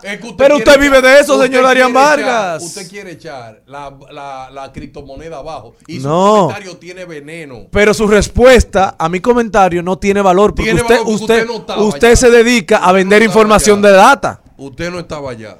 Bueno, señores, oh, bueno, bueno, bueno, esto sí se pone bueno, esto sí se pone rico. No, ese es bueno gente y tú son uno. Ay, pues, íntimos. Hay una tendencia precisamente sobre un establecimiento de comida porque es tendencia, es la tendencia número 6, por los altos precios que tienen en, con su oferta y que ahora supuestamente están pagando, hay que cobrar, cobran 500 pesos para entrar a comer al lugar. Entonces hay un meme muy bonito. ¿Pero a dónde? ¿En, en es eso? No, ¿Dónde? ¿Dónde? Bocao. Ah, un evento privado. Sí, no, no, abierto, entonces... No, el Bocao es un evento privado que lo hace un particular. El Exacto, que usted va, si usted le da su gana. Entonces aquí lo están acabando en redes sociales, está ahí. Dice, mono estúpido. Oh. Y hay un modo, un- una persona y un mono. Y dice, mi loco, tú pagas 500 pesos para entrar a comprar comida pudiendo comprar comida en otro lado pues, con esos 500 pesos. Entonces, claro, me están acabando que los precios, que sí que sé yo qué, la gente que se queja del precio, que bueno, están acabando con, con ese festival de Señor, el gastronómico. Bocao Food Fest es, un, es un festival chulísimo Pero que se hace en este país. El ¿qué único festival eso? gastronómico donde se juntan muchísimas Oh, propuestas de gastronómicas. Yo Él no las pierdo junta mi tiempo en eso, un mismo no lugar poco. y ahí le ofrece a la persona la oportunidad de Ahí se come de- diferentes de- de comidas. chin. Son No. platos, no son pequeños necesariamente, pero son platos que se desarrollan especialmente para el festival. Para el festival. En las noches también tienen una oferta musical. Por ejemplo, Oh. el primer día, cantantes de la talla de Solo Fernández, DJ Sayas, Julián Veloso. Eh, artistas alternativos casi Claro, de los que están, de los que están apoyar. sonando más en este país ahora mismo. Entonces, son artistas que van a brindar un espectáculo, pero eso está hecho para un nicho. Eh, Hay un Exacto. nicho Sí, de furis, de amantes de la comida, que siguen ese festival. Yo como gordo. Eso no es para todo el mundo. ¿Por qué? Porque realmente hay un costo de entrada. Exacto. Hay que pagar por cada plato. Es decir, no es un ¿Usted ha evento económico. Yo fui aquí cuando se hizo en el Malecón. Creo que fue el primero, si ¿Y no le el gustó? segundo. Y usted también fue cuando se hizo detrás de Acrópolis. Sí, fui también, he ido dos veces y son eventos que son muy bonitos, muy bien hechos, Mira. donde se Y una disfruta experiencia, bastante. una Usted no tiene que comerlo- comer de todo. Mira. Ahora usted pasa una tarde en familia de lo más agradable. Y precios especiales, porque la... la Son de introducción para que conozcan el no, negocio. no y, la, y la idea del Bocao Food Fest. Food Fest es que la gente pruebe distintos Cosas- platos. cosas nuevas. Entonces los negocios eh, se adap- adaptan los precios para que la gente pueda adquirir más de un producto. y darse a conocer. Es la plataforma de reseña de comida más importante de este país. Eso. Y es la única que se atreve a hacer un festival de esa envergadura. Y eso no se puede tirar por el suelo, porque los emprendedores como Bocao hay que apoyarlos. Claro, aquí hay una foto en la que está una pareja en la Tú cama. no sabes la vida que ha cambiado Bocao. Bocao, Exacto. un post de Bocao le cambia la vida a cualquier A cualquier negocio. Le dispara la venta de manera inmediata. Boca una página de Instagram. También. Ah. Una página de Instagram, empezó como una página de Instagram, pero tiene un blog, tiene eh, ahora vende productos, tiene más de 290 mil seguidores. No va a los negocios por dinero, va a los negocios que él quiere, da reseña, dice cuánto cuestan los platos, dice qué pueden mejorar. Tipo con forma. Mira, uno de los memes también que se han hecho es muy rico mi amor, pero te mentí, no tengo dinero para que vayas a Bocao. En realidad soy el portero del evento. Ah. Es una pareja Sí, de pero eso amor. no Pero si, es el, respeto, si es eso el no- portero te puedes No, entrar. sabes que la gente todo lo critica. No, Tampoco exacto. así. Es ¿Qué una de las tenemos? También es tendencia a Kelvin Durán. ¿Por qué? Porque nadie creía, o bueno, que la gente dice que es como una venganza. Como ustedes saben que el señor Kyrie Irving quería como... Ah, que Kevin Durán. sí. Yo entendí Kelvin Durán. ¿Y Sí, en español, en Ah, español, porque uno no puede estar diciendo todas las cosas como ellos la dicen. La mayoría de dominicanos le dicen Kelvin Durán. o es Kevin Durán. Kevin Como- Durán, como KD. quieran, Kelvin Durán o Kevin Durán. es el hermano. Sí, es el hermano. Señores, y resulta que la gente lo está viendo como una venganza porque el señor Kevin Durán está pidiendo cambio. Y lo que se está diciendo que muy probable se vaya a los Zooms. A los Phoenix Suns. Sí, y eso es increíble porque ahí se va con CP3, ¿verdad que sí? Chris con Paul. Chris Paul. Con Devin Booker. Sí, y Kevin Durant sería un equipo duro de roer. Bueno, Fue el mejor equipo de la NBA en la temporada regular Así pasada. Entonces Hay que buscar- ver, pero también se dice que va para Miami. También se dice que puede ir para los Para Lakers. los Lakers. Tú sabes La cómo NBA se con Jimmy prepara. Butler. La NBA es una y liga con mucha visión. Sí. La NBA ya vio que Golden State posiblemente dé problemas por los próximos cuatro años. Y para mantenerse competitivo y para mantener otros mercados, Necesitan público, super equipo. necesitan candela. señor Mariotti, una tendencia que no es tendencia, pero que yo creo Que debería. que debería hacerlo, es el proyecto de ley que, que está sometiendo Antonio Maite. Muy duro, que yo lo defendí, ¿Qué pero he peleado mucho en Ey, Instagram, me han Antonio acabado. Ha sido, tende- ha sido noticia en estos días como por cuatro proyectos Sí. de ley. Está trabajando. Bueno, este es eh, este un proyecto de ley que, de- que reconoce derechos a las trabajadoras domésticas y dentro de esos derechos multa a los eh, empleadores que obliguen a usar uniforme a las empleadas domésticas. No, no, pero fuera, fuera, fuera del trabajo. Porque si, si yo tengo una empleada doméstica en mi casa y trabaja de 8 a 5 y yo le digo, acompáñame al súper, por favor, a las 2 de la tarde, ¿por qué diablo tiene que ir con esa Pero usted maldita ve, ropa usted, que yo la odio usted ve que usted es es un retrógrada. La odio, la odio. Pero una pregunta. Pero una pregunta. No me lo Pero una ahí. pregunta. ¿Tú crees? O sea, primero, en las oficinas públicas ponen uniformes. Los médicos. Los me- o sea, todo el mundo tiene su uniforme.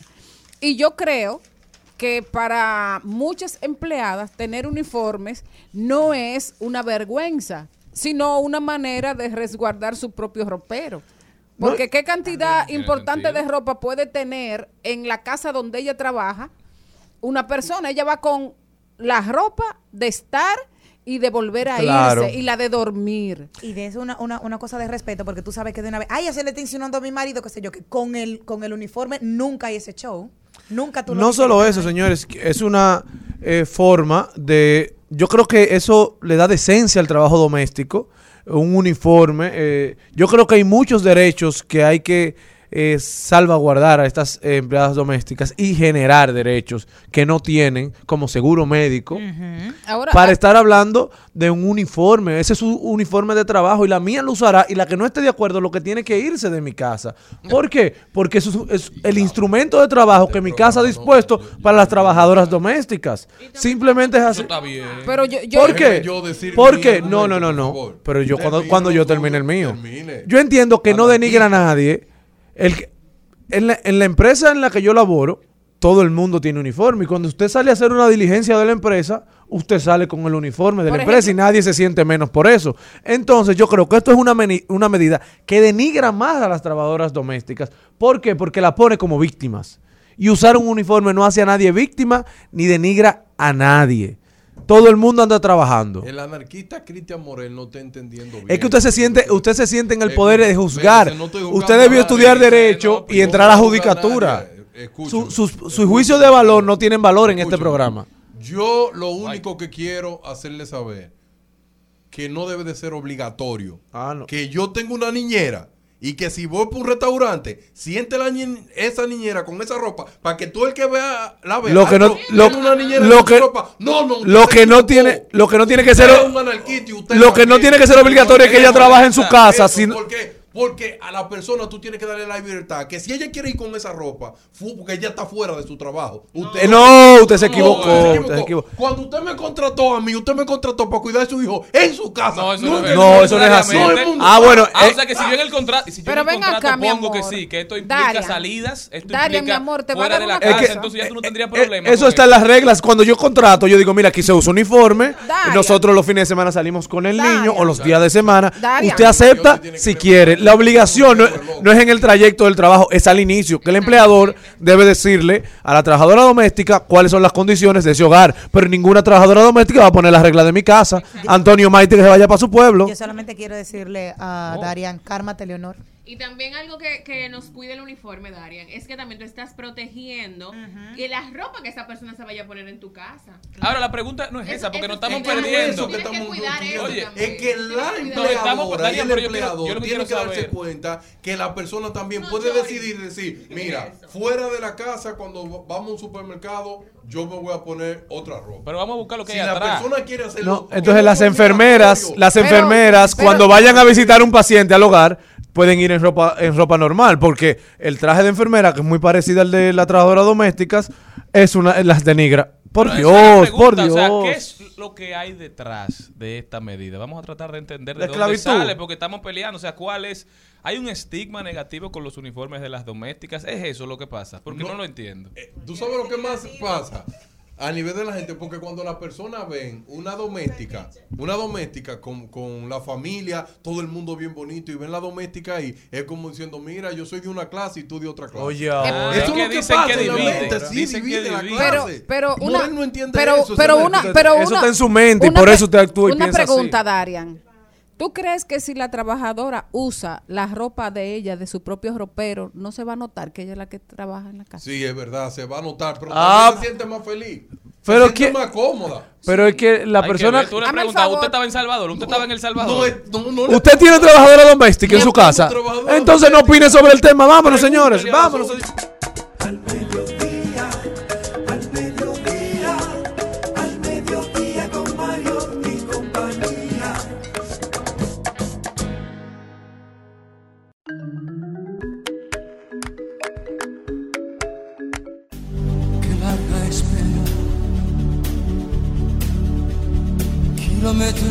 Pasando, pensando en ella. Qué noche, qué silencio, si ella supiera. Bueno, señores, hoy es primero de julio. Seguro que llegó julio. Julio es tendencia en todos los medios y en todas las redes sociales porque el mes de julio está de- dedicado de hace como 15 años a conmemorar, a rendirle honor, a burlarse y a todo lo que la gente quiera de esa gran figura de la canción en español, Julio Iglesias. La gente también se burla de los padres, del Día de los Padres. Yo que- creo que, que sobre Julio es Hay que dos cosas seguras en la vida. Que te vas a morir y que el primero de julio las redes esta- estarán inundadas de chistes de, de Llegó Julio, con Julio Iglesias. Esas son las dos cosas que tú puedes tener por Pero, seguro. pero Charlie, Y el contrato de voz. ya- Y el contrato de en el mes de mayo, cuando viene el Día de, lo- de las Madres, el primero de mayo ya comienzan las ofertas. Como el primero de mayo, desde febrero estamos en oferta. para Exactamente. madre, Bueno, de hecho, Nadie se acuerda que este mes es de los El padres. domingo anda, salía a comprar media. Mira, sí, pero hay que decir, hay que decir otra cosa también, que cada vez se va ampliando, eh, se van ampliando los memes de julio y ya desde el 15 de junio se empiezan a, a compartir memes avisorando que Sí, vendrá Julio julio, está en la esquina. que julio está en la esquina, que casi viene, A que casi viene. Y también destacar que hoy, eh, hoy finaliza el mes del orgullo gay.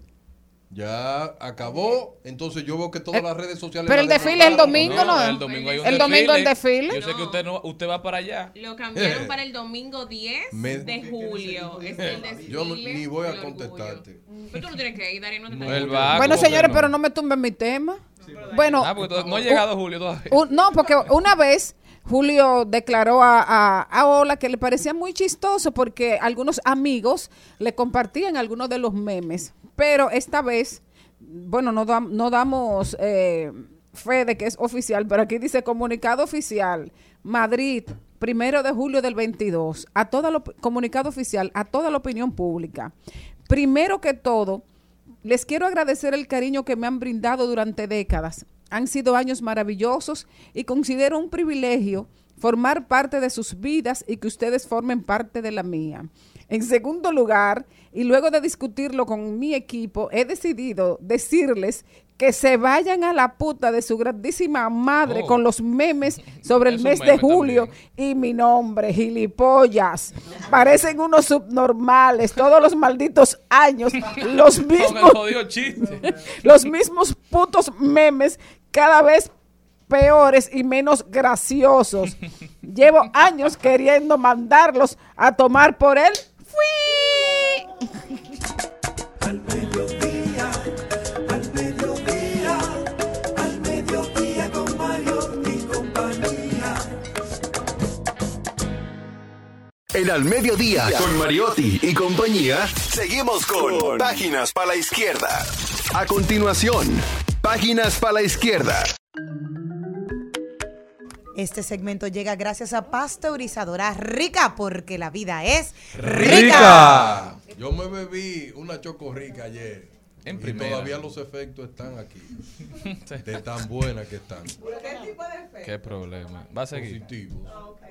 Señores, yo quiero recomendar un poderoso libro. Un libro que cambió la vida de Morel, pero en algunos aspectos, porque hay otros que son un desastre. Que yo no he querido cambiar. de- Será. libro de 0 a 1. ¿Cómo inventar el futuro?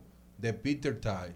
Es un empresario administrador de fondos de inversión libre y capitalista de riesgo. Ty confundó PayPal. Oye, ¿qué es lo que confundó? Con Elon Musk. PayPal, con el manipulador del mundo, el señor Musk. Ah, por cierto, dejó de tuitear y eso tiene el mundo preocupado. y fue su director ejecutivo. Actualmente hace parte de la compañía Clarion Capital, un fondo de inversión libre macro global que administra más de 2 mil millones de dólares. El próximo Bill Gates no diseñará un sistema operativo. Los próximos Larry Page y Sergey Brin, para los que no sepan que esos son los creadores de. Google. Y ni, ni, el, y ni el enemigo público número uno, que es el señor Mark Zuckerberg, no inventarán una red social. Si va a copiar a estos chicos, es que no ha aprendido de ellos. Hacer lo que ya sabemos hacer en el mundo convierte esto en un nuevo horizonte. Cada nueva creación, sin embargo, va de 0 a 1, es vertical e implica hacer algo que nadie ha hecho antes. Si coge una máquina de escribir y construye 100, ha hecho un proceso horizontal. Si coge una, entonces otra máquina de escribir construye un procesador de texto. Por eso, de 0 a 1, es que todo es totalmente nuevo. Eso me sorprende a mí. Porque tú sabes que decían después de la Segunda Guerra Mundial, que jamás, que ya todas las patentes estaban Que hechas. todo estaba Y inventado. como nunca, en la era del siglo XXI por día, se emiten más patentes que todas las que se emitieron en la Segunda Guerra Mundial. Tú estás loco. El mundo está en la mejor época de su vida. Y por eso yo lo invito a leer este libro, De Cero a Uno. Este segmento llegó gracias a Pasteurizadora Rica, porque la vida es rica. Estás escuchando Al Mediodía con Mariotti y compañía. Rumba 98.5. Una emisora. RCC Media. Seguimos, seguimos, seguimos con Al Mediodía, con Mariotti y compañía. De paso, de paso y repaso. En Al Mediodía con Mariotti, con Mariotti y compañía. Te presentamos De paso y repaso.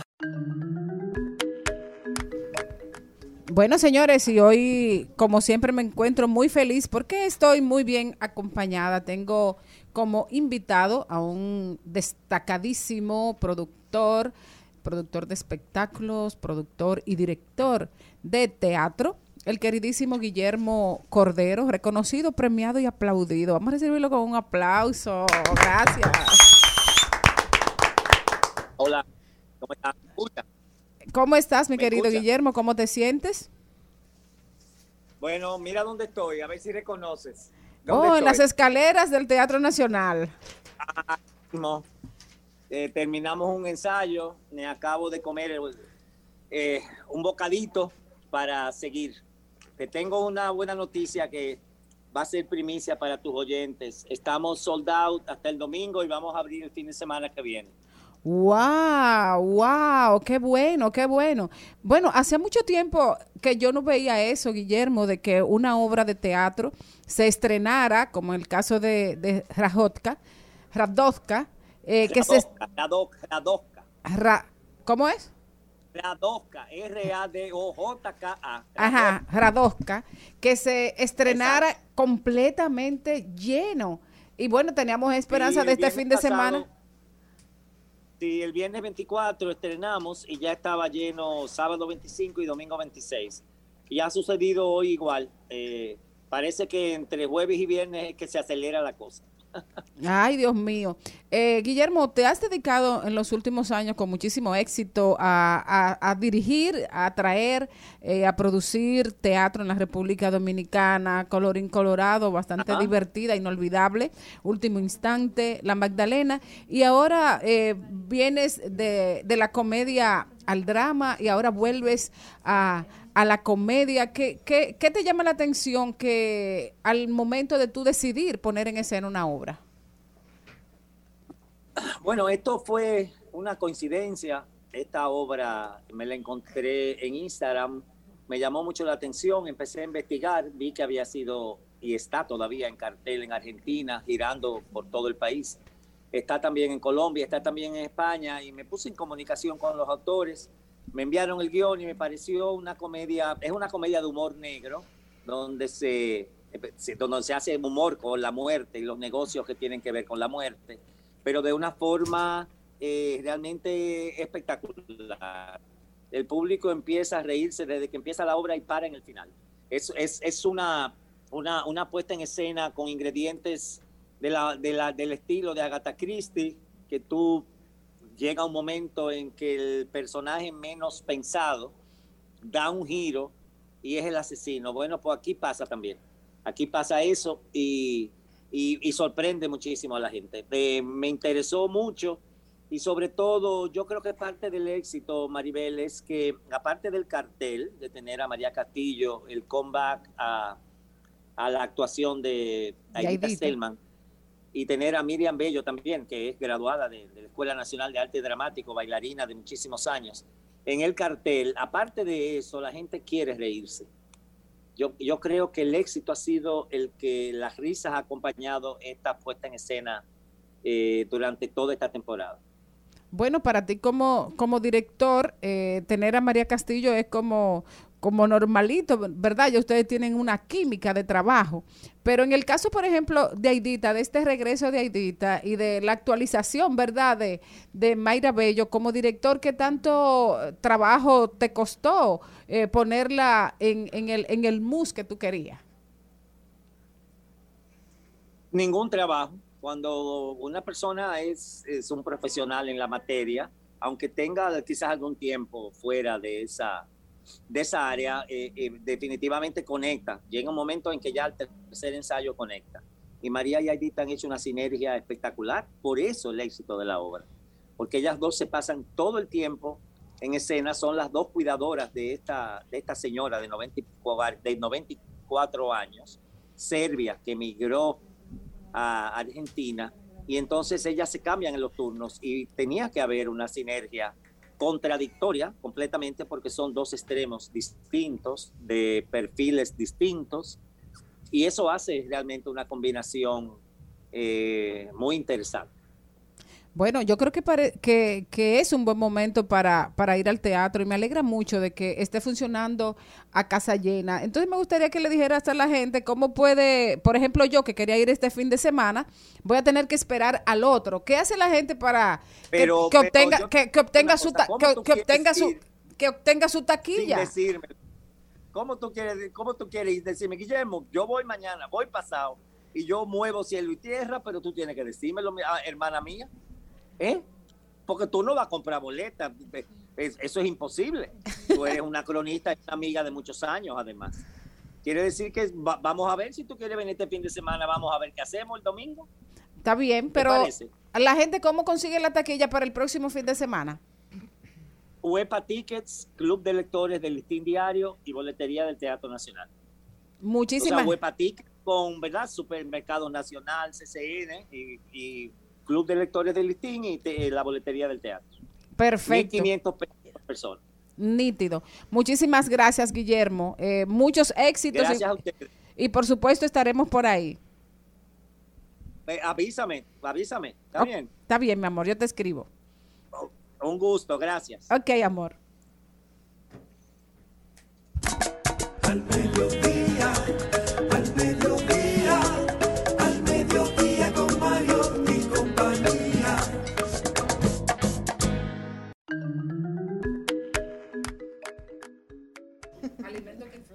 Señor, el siglo XXI es una época loca, por eso me encanta, porque somos iguales. el siglo y tú. Sí.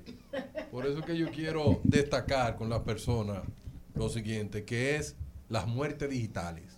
¿Qué, es una muerte digital? Bueno, la muerte digital es que a, partir del COVID, por la cantidad de personas que estaban muriendo de forma sistemática, quedaban todos esos perfiles eh, perfil de Facebook, perfil de Intra y Twitter.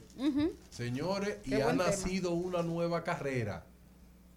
Manejadores de duelo digitales. ¿Y qué es eso, Darien? ¿Cómo sobrevivir a tener que ver el contenido de una persona cercana a ti fallecida? Yo no sé si tú te has dado cuenta que Facebook te recuerda muchas cosas. Si tú te tiraste una foto conmigo, yo eh, estoy muerto, pero fue un 11 de septiembre del año 2044, ¿qué te hace? Recuerda, te recuerda la te lo recuerda. Entonces, muchas, muchas personas quieren que alguien mantenga viva sus restos digitales. O sea, una vez yo Oye, muera. El, muere, el que está muerto quiere que su vida continúe. En Facebook, en Instagram y en Twitter. ¿Y qué están haciendo para eso? Porque vemos que cuando fallece una persona de tiempo y hasta, bueno, cuando le llega su momento, la gente, los amigos van a los perfiles a comentar. Sí, y lo felicitan en llenan su de comentarios. cumpleaños y todo eso al fallecido. Pero tú sabes lo interesante de esto, que quieren crear un programa donde tú pagas un seguro que se te mantenga tu perfil digital. Oye, eso, el señor Mariotti Paz, siempre publicando acuerdo a ti. Pero, ¿qué es lo que ha creado todo esto? Una inteligencia artificial que piensa como tú con todos los datos que tú dejaste. Mi patrón de comportamiento. Tu voz, la forma de pensamiento a través de tu comentario para que tú escribas. Oiga. Natural. Que tú estás vivo, pero en una computadora. ¿Tú sabes lo que significa eso, Charlene? Que yo Que voy a el seguir mundo se posteando. jodió, que se jodió. ¿Pero por qué? Se jodió el mundo. No, se salvó quizás. La gente preocupada por pagar dinero estando vivo para que cuando se muera la gente sienta que ellos están vivos. Hay algunos que viven por es likes y hay ¿eh? otros que Ah, mueren exacto, por likes. me, Exacto. encanta, me Que le encantaría sigan dando eso. like. Claro. Imagínate esto, una persona que, que no me gustó Pa' que no me y que salgan yo, fulanita, tú siempre me caíste mal en vida, pero ahora muerta te lo puedo decir, púdrete.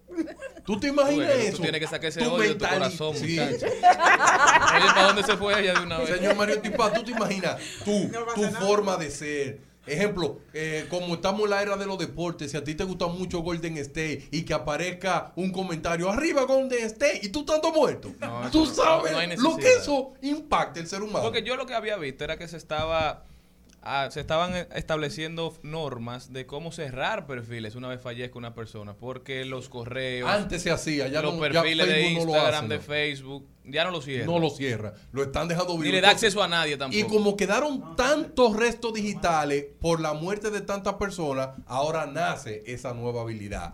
Personas que quieren manejar perfiles de personas fallecidas a través de una inteligencia artificial que con todos los datos y la huella que tú dejaste en internet aprenda cómo tú escribes, aprenda tus niveles de pensamiento y que de forma natural use tu Twitter. Por ejemplo, tú que eres un tuitero empedernido. Así es. O sea, una vez que tú fallezcas, tú quisieras seguir Chachos, que busquen datos y cosas de charlatanería y lo pongan como yo. La provincia que más ven pornografía. Tan, eso me da una alegría del carajo. Eso me recuerda a lo que tú mencionaste el otro día con Alexa y con la voz de las personas Sí, muertas. pues muerta, que es otra ¿qué charlatanería. tú ¿Tú te crees que imaginas que yo gente? tenga Alexa con la voz de mi mamá fallecida y que me diga, hola Darían, levántate, tú sabes la te ¿Tú crees que este mundo está bien?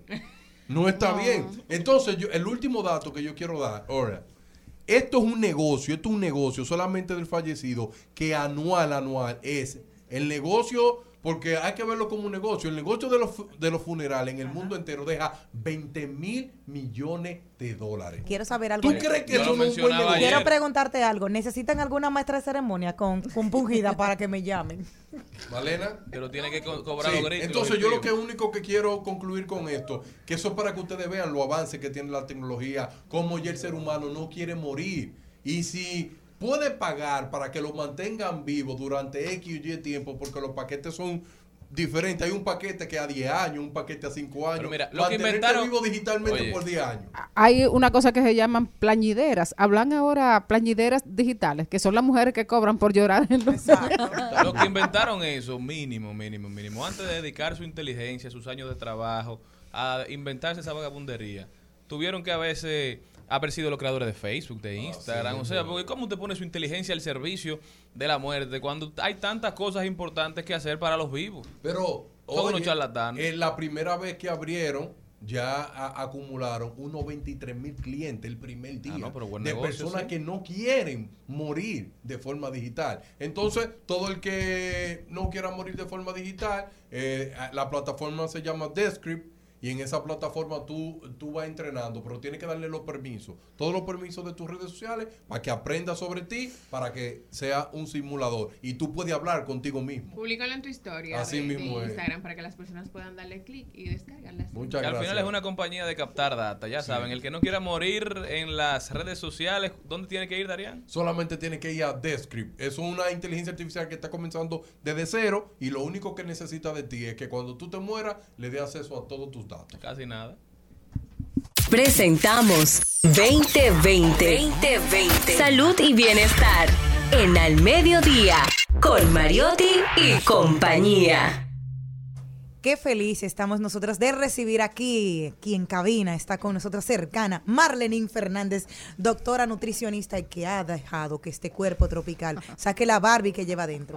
Buenas tardes. Hola chicos, qué divertido está esto hoy. Ay, qué bueno. Me encanta tu tema. Me encanta. Sí. sí. ¿Cuál es el tema? Alimentos Ay, y situaciones. Perdón, eso eh, eh, lo escribió Sí, claro, claro. nuestra amiga Malena. Fue Sí. alimentos y situaciones que pueden causar inflamación abdominal. Tú sabes que, Wow. decían de Yo quiero eres aclarar, Jenny, sobre ese tema, Ajá. para que, porque Marlene se va a referir también, además de los alimentos, situaciones por el tema de la salud mental, cosas que Excelente. nosotros padecemos, que a veces, porque en lo personal lo padecí hace unos días, que no necesariamente fue alimento que me inflamó el estómago, sino situaciones. Entonces, Estrés. Sí, un estrés Sí. excesivo y tenía el estómago que parecía una niña como con tres meses o cuatro meses de embarazo. Yo decía que, que no hay cosa, no hay mentira más grande que, la, que el abdomen acabado de levantar. Entonces, ah, viene, a las mujeres lo entendemos. A veces las Ese, lo tu- entendemos. ese es el de la mañana, tu Exacto. cuerpo real. Entonces, cuéntanos. No, bueno, pues eh, las dispepsias, que mm, a lo que se refiere una mala digestión o, una, o un sentirse mal del estómago inflamado, eh, que es el, nombre médico que se le da a esa mala digestión, eh, tienen muchas, tienen muchas causas. Entre ellas, la principal es el estrés, porque son dispepsias funcionales, o sea que no tienen otra causa eh, eh, normal, no, no tienen una causa, por ejemplo, no es que tú tienes una infección, no es que tú no puede haberte caído mal una comida, pero cuando son repetitivas, o sea, que se mantienen, tienen causas, por ejemplo, de estrés, personas que son hipocondríacas, el alcohol, el cigarrillo y por supuesto la dieta, que a lo que a lo que vamos. Eh, básicamente, eh, si hablamos de qué evitar o qué comer, eh, qué evitar y qué comer, eh, tenemos que hablar de lo primero, cómo preparamos la comida. Hay, hay cosas que van a inflamarte de por sí. Por ejemplo, el aumento de, de la cantidad de comida, sobre todo en las noches, te va a dar esa inflamación. Ustedes nunca se han dado una hartura de carne, por ejemplo, en la noche y no pueden dormir. La noche entera. claro. Porque el cuerpo, el cuerpo dura más tiempo, por ejemplo, di- digiriendo, digiriendo algunos tipos, algunos A tipos de comida. Eh, también la forma de preparación de las comidas. El empanizado, que es tan famoso, tiene, tiene carga de, de cereales que son refinados. Tú le pones harina para empanizar. Y vas a crear esa situación que no es nada más que se te inflame el estómago, es también que tú tienes reflujo, o sea, tienes acidez, te da, te puede dar dolor de estómago, etcétera, etcétera. Si tú tienes una situación muy estresante, por ejemplo, un examen, una, algo que tú estés esperando, un viaje, eh, esa ansiedad anticipatoria, lamentable o afortunadamente, el estómago es un, el sistema gastrointestinal es un, eh, son órganos que son muy receptivos para ese tipo de cosas y hay que cuidarlo. ¿Cómo lo cuidamos? Bueno, primero la forma de preparación de los alimentos. Lo ideal es que sean a la plancha, que no, que no le pongas eh, otros, otros alimentos juntos, por ejemplo, no empanices, no reboces. Eh, lo ideal es que no sean fritos, obviamente. Aderezo, ¿verdad? Los aderezos, los aderezos deberían mantenerse naturales, porque los aderezos te producen. Además, hay otra cosa que te puede inflamar el estómago y que es muy importante, por ejemplo, en ustedes que trabajan aquí, la aerofagia. Nosotros cuando comemos, cuando separamos mucho la- las comidas, tragamos aire. Comemos Oh. aire. Entonces la aerofagia llena el intestino de aire y te infla el estómago. Líder, pero Pues las flatulencias son un, un síntoma, un signo, de- un signo de, de- de esa dispepsia de la que yo estoy hablando. Entonces, ¿qué alimentos vamos a evitar? ¿Cuáles vamos a evitar? Vamos a evitar carnes grasas, vamos a evitar productos procesados en general, vamos a evitar ácidos, el ácidos, por ejemplo, eh, vegetales que, te- que sean muy ácidos como el tomate o frutas que sean ácidas como las cítricas, naranja, No me diga- no me diga a mí. el O sea, limón. yo no puedo comer Ay, tomate de noche. favor. No deberías comerlo si estás en una situación de dispepsia. Ah. Eso es eso es importante. Eso es importante. Si tú tienes una situación de dispepsia, tienes que evitarlo. No es que no lo comas. Eso es igual que el agua, por ejemplo. Cuando tú ta- cuando tú tengas una situación de dispepsia que te sientes inflamado, el agua debe ser a temperatura ambiente. Pero es cuando tú tienes una situación de dispepsia que la gente, hay una mala información de que la gente dice, no, el agua no se puede tomar fría. ¿Quién dijo? Ahora, si tú tienes una situación de dispepsia, la- el agua no debe ser con gas y debe ser a temperatura ambiente para no provocar gases a partir de Pero ello. cuando la gente está malo del estómago, eh, se bebe una soda amarga con limón. Ese- eso dice que zanahoria. Eso, eso es para que tú veas cómo nosotros. Y, y entonces empiezan a tirarse gases. Tú ves que me lo está sacando. Sí, no, te los pero- está provocando los gases porque el agua viene con gas. La famosa Coca-Cola que la gente se toma, dice, para, ay, para que me saque lo que hace mi hermano. No, es que te lo está provocando ella misma hermano, porque es no un agua que eso. tiene gas. diciendo ahora. que tiene gas. Ahora, No, no que Marlenín me ha dado en, en el corazón muy En la fuerte. madre. Sí, claro, porque yo soy loca con un morisoñando de sí. limón. Que, eh, que puede provocar. ¿De noche lo puedo tomar o no? ¿O de día? Porque a mí me gusta es que, es que aquí no hay, vamos, vamos a ver, ¿cuál es tu vida? Acuérdense de, de- acuérdense siempre de que vamos a personalizar todo esto, vamos a personalizarlo. Si tú tienes un problema de dispepsia, pues lo ideal es también evitar esos lácteos enteros, esos lácteos enteros, y para hacer un morisoñando es con leche evaporada. No, mi amor, es descremada. En mi casa se, se bebe con leche descremada. Entonces lo siempre. ideal es que tú evites los lácteos mientras estés en ese proceso, en ese proceso. El limón es una fruta que tiene grandes propiedades, pero no es verdad que rebaja el agua con No es limón verdad, por la es mañana. sí. Señores, pero la, la audiencia de nosotros hay gente que está dando puñaladas. así. ¿Cuáles son estos alimentos que tenemos algún listado que tú tienes que me puedas decir? ¿Cuáles son los alimentos que evitar para, para No, no, pero inflamar? espérate, antes de que lleguemos ahí, lo más importante. Ajá. Entonces la Coca-Cola no saca los gases. No, la Coca-Cola O lo el Seven produ- Up. O el la- Seven Up. la- el- A ver, Ni la el agua amarga. con gas, el agua con gas produce los gases. No es que lo saque. No, es- cla- lo ¿Y produce y lo no saca.